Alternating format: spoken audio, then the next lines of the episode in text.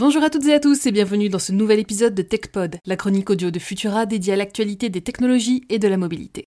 Je suis Emma Hollen et aujourd'hui on va parler de voitures électriques capables de se recharger en seulement quelques minutes. Recharger la batterie d'une voiture électrique en 5 minutes pour parcourir l'équivalent de 160 km, voilà qui pourrait achever de convaincre les dernières personnes encore réticentes à l'immobilité. Entendez I comme E en anglais pour signifier une mobilité électrique et non pas l'absence de mouvement. Cette promesse d'une recharge rapide pour de longues distances, c'est l'objectif que la société israélienne StoreDot vient d'atteindre avec une technologie baptisée XFC pour une charge rapide extrême. Elle ne compte d'ailleurs pas s'arrêter là puisque la firme se donne désormais pour mission de réduire la charge à 3 minutes d'ici 2028, puis à seulement 2 à l'horizon 2032. Mieux encore, cette technologie permettrait également de prolonger la durée de vie de la batterie. Ainsi, après plus de 1500 cycles, elle ne perdrait toujours pas ses performances et pourrait même atteindre les 1700 cycles en conservant sa capacité. Alors, reste tout de même une question que l'on ne se pose peut-être encore pas assez lorsque l'on parle de voitures électriques. Est-ce qu'il est raisonnable de charger aussi rapidement une batterie?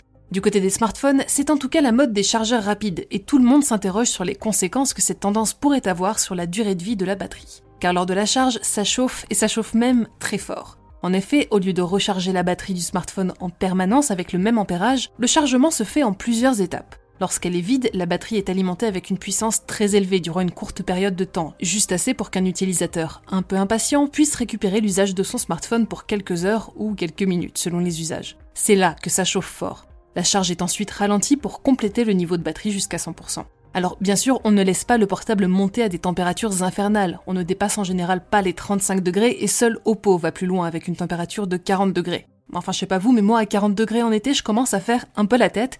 Et si à première vue, ces chargeurs rapides n'ont pas d'impact sur la longévité de la batterie, c'est sur la durée que leur effet commence à s'observer, généralement au bout de deux ans d'utilisation. Alors, qu'en est-il pour nos voitures?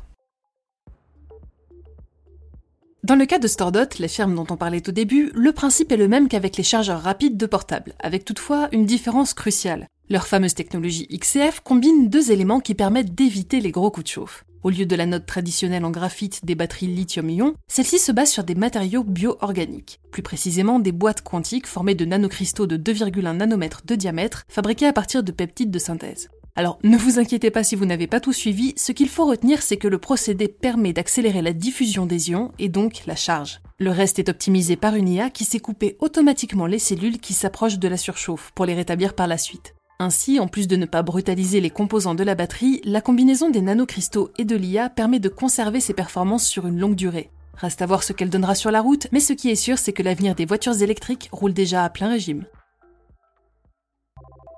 Merci d'avoir suivi cet épisode de TechPod. Pour ne rien manquer de l'actualité technologique et scientifique, je vous invite à suivre Fil de Science et nos autres podcasts sur vos apodios préférés. On vous a laissé un lien en description pour nous retrouver. N'hésitez pas à nous laisser un commentaire et un like ou une note pour nous aider à améliorer notre travail et à le faire connaître. J'en profite pour vous recommander notre dernier épisode de Bête de Science consacré à la pieuvre mimétique, une créature capable d'imiter non seulement le comportement, mais aussi l'apparence de plus d'une quinzaine d'animaux différents. Pour le reste, on se retrouve mercredi prochain pour toujours plus d'actualités technologiques, et d'ici là, bonne semaine à toutes et tous.